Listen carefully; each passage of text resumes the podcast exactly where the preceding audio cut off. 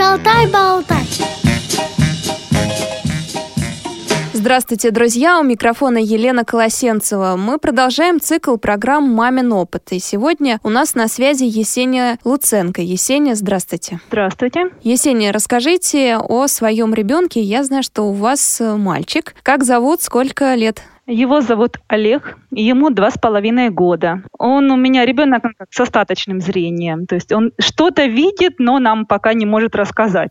А как давно начались проблемы со зрением и какова причина? Поначалу мы, в принципе, не могли понять до конца, что это. Нам говорили, может, пройдет. Вначале мы заметили просто, что глазки у него сильно бегали, и он ну, не, не обращал внимания на игрушки.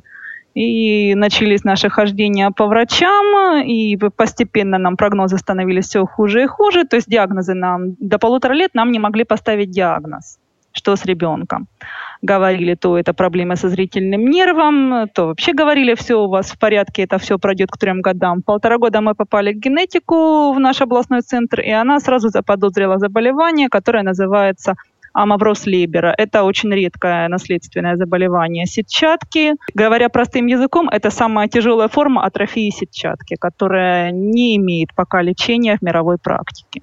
Так, как вот поставили диагноз, э, вы обращались еще к врачам подтвердить его или уже было сто процентов, что да, все верно? конечно, конечно. Был у нас поход по врачам, потому что вначале был, ну как, и шок, и отрицание, и поиск того, может, это что-то другое, какой-то другой диагноз. Мы ездили дважды в Москву э, и в ней педиатрии имени Пирогова к офтальмологу. Мы ездили еще э, к офтальмологу в Москве. Он специализируется именно на заболеваниях сетчатки к Мосину Илье Михайловичу, и там, и там нам подтвердили и аппаратными обследованиями, и обычным визуальным осмотром, что это именно это заболевание. Так, а дальнейшие шаги, неужели лечение вообще ни к чему не приведет? Пока что существует только за границей по одному из подвидов, подтипов этого заболевания. Э, экспериментальное лечение, э, это идет э, сфера генной инженерии, генной терапии. То есть это пока вопрос непонятно насколько отдаленного будущего. Ну, жить одной надеждой на то, что это случится излечение, невозможно, конечно, но вот надежда, она теплится, что, может быть, когда-нибудь медицина научится это делать. Но, увы, в нашей стране о лечении, даже попытках такого заболевания не ведется. Это очень редкое заболевание. А, у нас и в России не очень много э, людей с таким заболеванием. Есения, а вам удалось поговорить э, с другими родителями? Или не нашли вообще людей, которые столкнулись с таким диагнозом? А, я искала. То есть, когда все-таки произошло принятие, понимание, что это именно это заболевание, я искала. Ну, скажем так, на данный момент вот за опыт, да, почти годовой поиска. Э, это не больше 10 мам, которых я нашла в разных частях России. И это в основном все, вот, с кем я познакомилась, кроме одной девушки, вот э, по одному ребенку. Это страх иметь второго ребенка. Ну, то есть речь идет о том, что это заболевание два варианта. Либо у ребенка впервые возникла мутация, то есть ну, на этапе закладки, и либо же это встретились э, оба родителя с этим носителем этого гена, и когда оба родители-носители, то риск рождения ребенка 25% с таким заболеванием. Но об этом ты можешь узнать только когда вот такое случается, что родился ребенок. Понятно. То есть, получается, 10 э, нашли человек это в России, а за границей искали, смотрели? А, за границей, ну, скажем так, мне пока только предстоит, скажем так, более э, сильно изучать английский. Там есть, э, в Америке, допустим, есть сообщество людей, живущих самоврозом Лейбера. Есть. И там они общаются. Вот, э, в принципе, благодаря большой активности социальной этих э, и родителей, и людей уже взрослых, э, именно были найдены деньги на разработки вот этого экспериментального лечения, на поиск того, что с этим можно делать. Ну, а заболевание, в принципе, в процессе изучения, потому что если еще недавно было известно только 13 мутаций э, при этом заболевании, то сейчас уже речь идет о 20 видах мутаций. То есть, в принципе, все это дело действительно будущего генетики. Поврежден ген, который отвечает за выработку клеток в сетчатке, вот, которые распознают цвет, цвет. А вот из этих 10 человек э, какого возраста дети? Самому старшему? Самому старшему я нашла 16 лет. И что он видит? Там только идет светоощущение, свет, тьму. При этом заболевание это бывает вариант, что может сохраняться зрение, но речь идет о, там, о 4-5%. Либо же есть изначально э, это зрение, но оно потом пропадает. И до конца медики все равно расходятся в прогнозах. Кто-то говорит, возможно, у вас останется у ребенка то, что он хоть сейчас различает, хотя бы он там в проходы дверные у меня не врезается в мебель. А может быть, это вообще пропадет. И одну мамочку я знаю, они, они живут в Москве, они ездили и за границу, и вот в Филадельфию, где разрабатывается экспериментальное лечение, и в Англию они ездили, еще английские медики подключились к этому исследованию. И там тоже то есть, фактически не знают, будет дальше хотя бы светоощущение сохраняться или нет. У ее дочки, боюсь ошибиться, 4 года аварии, допустим. Вот такие даже непонятные прогнозы медиков. Есения, а как вы преподнесли это известие своим близким и друзьям, и как они отреагировали? Может быть, ваши советы, как это правильно сделать? Большинство друзей начинают э, реагировать, ой, да ладно, все пройдет, все вылечится, вот я верю, что там повзрослеет, и вы вообще об этом забудете. То есть э, в основном многие друзья, они просто даже ну, не могут понять и не могут поддержать. Почему даже я начала искать других мам, которые хотя бы могут понять, о чем ты говоришь, э, понять твои чувства, страхи, переживания, и не будут говорить, что это вот глупости, ты об этом потом забудешь. Близкие, ну, по-разному. Очень многих просто возникает вот эта вот жалость, которая, от которой хочется, честно говоря, просто уйти, убежать, спрятаться, потому что, я считаю, не мне, тем более моему ребенку, отношение к тому, что ах, бедненький, несчастненький, оно не нужно, неприятно. Честно говоря, это, это очень сложно, потому что либо люди, которые, допустим, ну, кто часть знакомых родственников, э, они, я так понимаю, просто стали меньше общаться, они не знают, как реагировать и как себя вести с ребенком. Потому что, допустим, э, ребенок, что э, он же не идет, вот, как обычный зрячий, там сразу здоров, здороваться, там подходить играться, его же надо заинтересовать, обратить внимание. Я вижу зачастую растерянность. Есть вот несколько друзей, которые остались, понимают, и то говорят, конечно, ищи тех, кто вот такие же, как вы, которые поймут. И мой поиск, и обращалась, да, и в, и в наши территориальные отделения Всероссийского общества слепых спрашивала, вот есть ли у нас какие-то мамы, с которыми можно встречаться, там, узнать, поговорить, может, какие-то есть родительские встречи. К моему удивлению, я столкнулась с тем, что очень мало активных мам, и большинство как-то вот замкнуты в своем мире, в своем наверное, действительно горе вот в этом переживании. И очень сложно находить и на контакты выходить с такими мамами, чтобы они поделились, рассказали. Может быть, у вас есть опыт поиска информации в интернете, и вы знаете какие-то сообщества таких родителей, потому что я, ну, слепыши-малыши в Одноклассниках, да, в группе ВКонтакте какие-то редкие тоже, там, 20 человек, 10 человек. Крупных форумов тоже я не видела. Может быть, у вас есть какая-то информация? Вот из социальной группы, это единственное, да, крупное в одноклассниках, это ребята слепошатые, насколько я в основном там вижу все равно, большинство мам, это мамы, но деток э, с ретинопатией недоношены. Там хоть какая-то есть активность обсуждений, но, опять-таки, я задавала вопросы, поделитесь, вот как делать вот эти вот пособия, вот эти книги специальные, тактильные. Если я их никогда не видела, не, скажем так, опыт рукоделия никакой, то есть ну, дайте хотя бы там выкройки, что-то, что-то вот, информацию, какие вот, хотя бы, может, есть какие-то видеоуроки. И чтобы найти отклик, э, я по множеству сообществ перескала, и ВКонтакте, и в Одноклассниках, и вот пару человек э, откликнулось только вот хотя бы там скинуть картинки какие-то, вот что, с помощью чего можно сделать делать. А по факту я, я не нашла. Я, допустим, находила какой-то сайт АРДИС, Ассоциация родителей детей инвалидов по зрению, но дело в том, что сайт какой-то недоработанный или в процессе, то есть там даже нету э, электронной почты, по которой можно связаться, и указана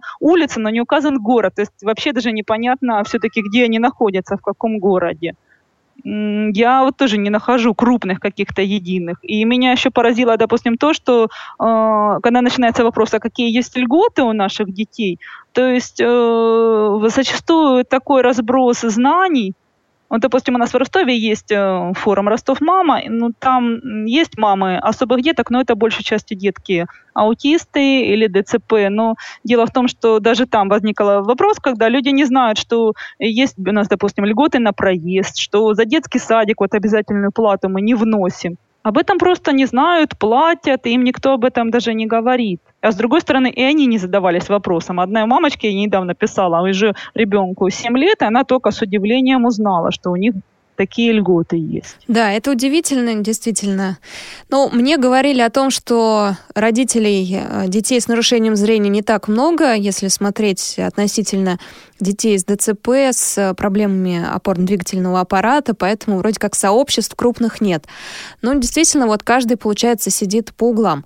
Еще меня интересует, Есения, ваш опыт поиска специалистов, логопедов, тифлопедагогов, дефектологов. А, обращались ли кому-то? Где искали? Как и кого нашли в итоге? Скажем так, это самый проблемный вопрос. Во-первых, э, тифлопедагогов, э, занимающихся вообще с детками ранней, такой вот, действительно, дошкольниками, у нас нет.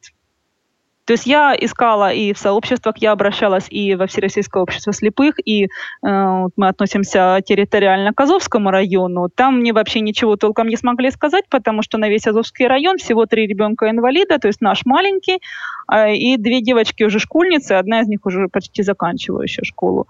Э, я обращалась в ростовское отделение, да, ну нет, конечно, рассказали, какие мероприятия там периодически проводятся, утренники, куда приглашают, но тифлопедагогов у нас нету для малышей. Нету ликотеки, где можно было бы садика. Еще у нас проблема, допустим, у нас э, садик на всю область есть один садик, и он находится не в нашем э, городе, к которому мы относимся, к Ростову-на-Дону, а, скажем, в микрорайоне удаленном из, в пригороде Ростова и берут там деток с остаточным зрением и незрячих, но возить туда надо только иметь личную машину и тратить приличное время, чтобы туда довести ребенка.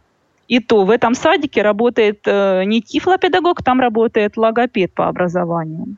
Есть тифлопедагоги у нас на школах, э, есть школа для незрячих, э, в регионе у нас есть школа для слабовидящих, но это уже, которые работают с 7 лет, начиная с детьми. То есть получается, что вообще специалистов для дошкольников нет рядышком? Нет. И, скажем так, я сама задумалась о том, что э, получить образование тифлопедагога, ну, конечно, на это надо мне иметь возможность, чтобы ребенок с кем-то оставался когда на сессии, но дело в том, что чтобы пошел у нас, допустим, курс обучения тифлопедагогов с приглашением специалистов из Питера. А, нужно набрать 15 человек в группу. Заявлений, вот уже целый год я прозваниваю, узнаю в группу, заявлений только 5. То есть людей на обучение не набирается достаточно. И поэтому даже при всем желании я вот и готова была бы обучиться и сама бы для своего ребенка и дальше работать как тифлопедагог. Э, я не могу. У меня изначально образование педагог-психолог, я 12 лет проработала и могла бы дальше пройти эту именно переподготовку, специализацию.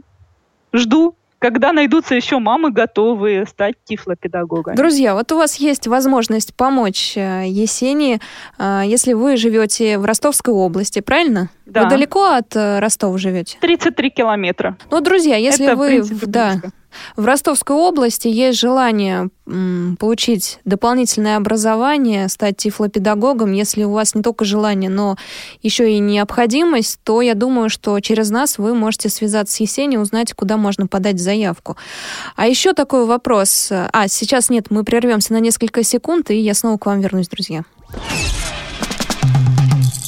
В зной и в мороз шутку серьез. С вами всегда Радиовоз.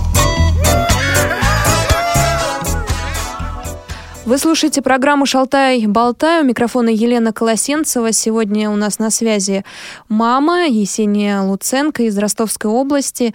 У меня такой вопрос, как э, вы обучали, воспитывали ребенка, то есть вот ваши первые шаги. Понятно, что специалиста найти негде, сложно, но вы же не стояли на месте и наверняка что-то делали. Вот с чего начинали? Конечно, не стояли на месте э, после того, как э, прошло понимание того, что по медикам сколько они есть езде от этого развития ребенка не будет двигать, двигаться с места. Э, развитие мне помогало мое образование, мой личный многолетний опыт работы с детьми. Конечно, изначально уделялось внимание банальным. Да, массажи, гимнастики, которая позволяла в том числе и ребенку да, хорошо чувствовать э, свое тело. Игрушки все, которые нам могли привлекать э, слух и шуршать, звенеть. Очень нравилось ребенку, когда совсем маленький был Олежка, ему на мяче, на фитболе заниматься.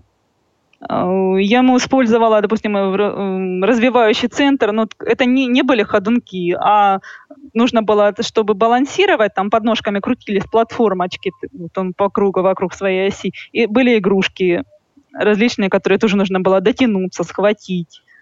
очень много именно вот использовала игрушек таких вот э, звучащих, шуршащих, чтобы его стимулировать, поползти, встать, пойти. У нас, допустим, долго ребенок э, никак не отпускал руки, то есть он до года и двух с половиной месяцев только за две руки ходил. Попытка даже отпустить одну руку приводила к плачу, страху.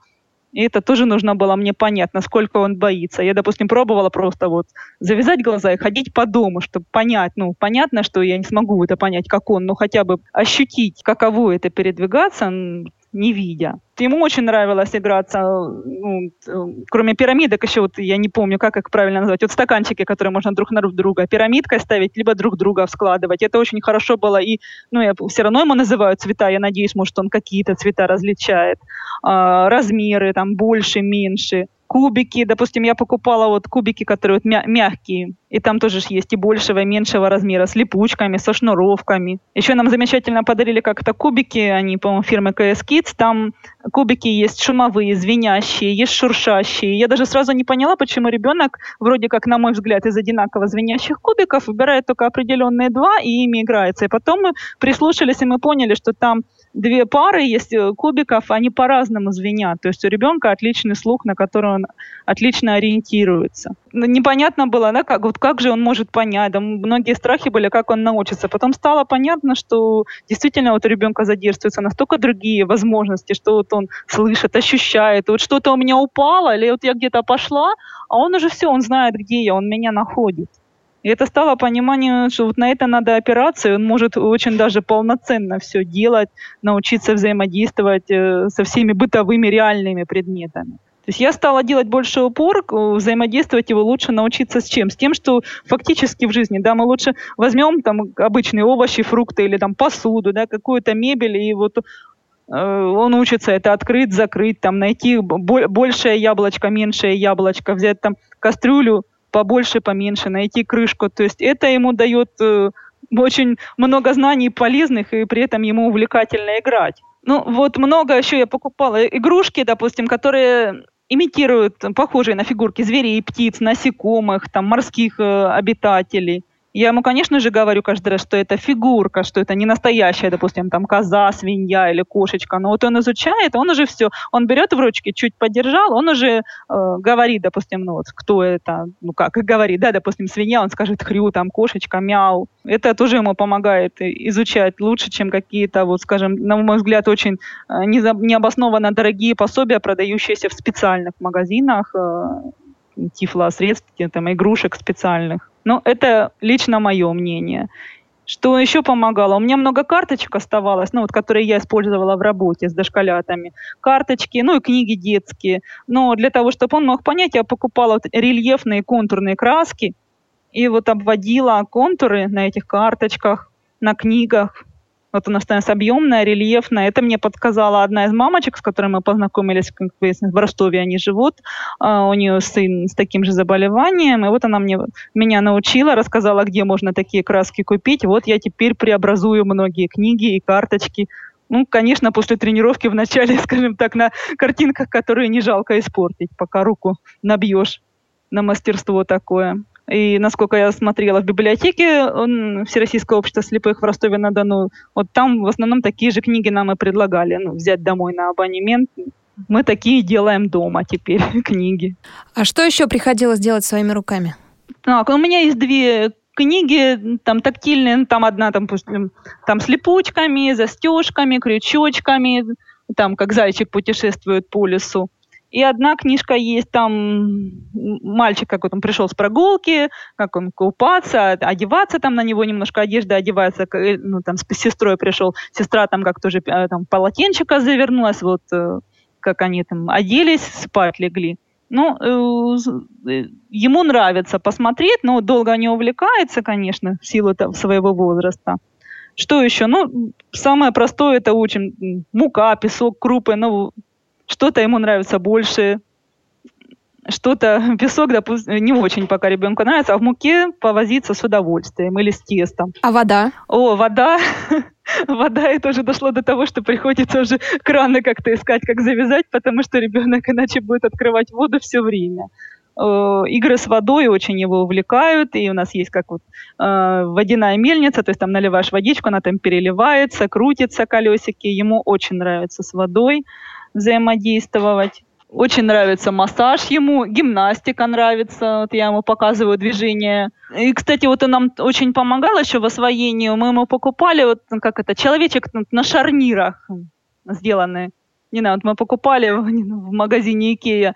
Руки там сделаешь, допустим, наклон, как руки поднять, как это движение, покажи части тела. Ему очень удобно и очень нравится с этой игрушкой взаимодействовать. Он все показывает где рука, где нога, где живот, где голова, даже уже на игрушках. Еще мы занимались, допустим, логопед, но она нам посоветовала бумагу флуоресцентную, фольгу тоже светоотражающую, бумагу бархатную, бумагу глянцевую, тоже вот разные фактуры. И еще занимаемся фонариками и светильники разноцветные, то есть ему включать, и чтобы он за ними следил, учить немножко, фиксировать взгляд, прослеживать движение. Есения, а как э, складываются взаимоотношения у Олега с другими детьми?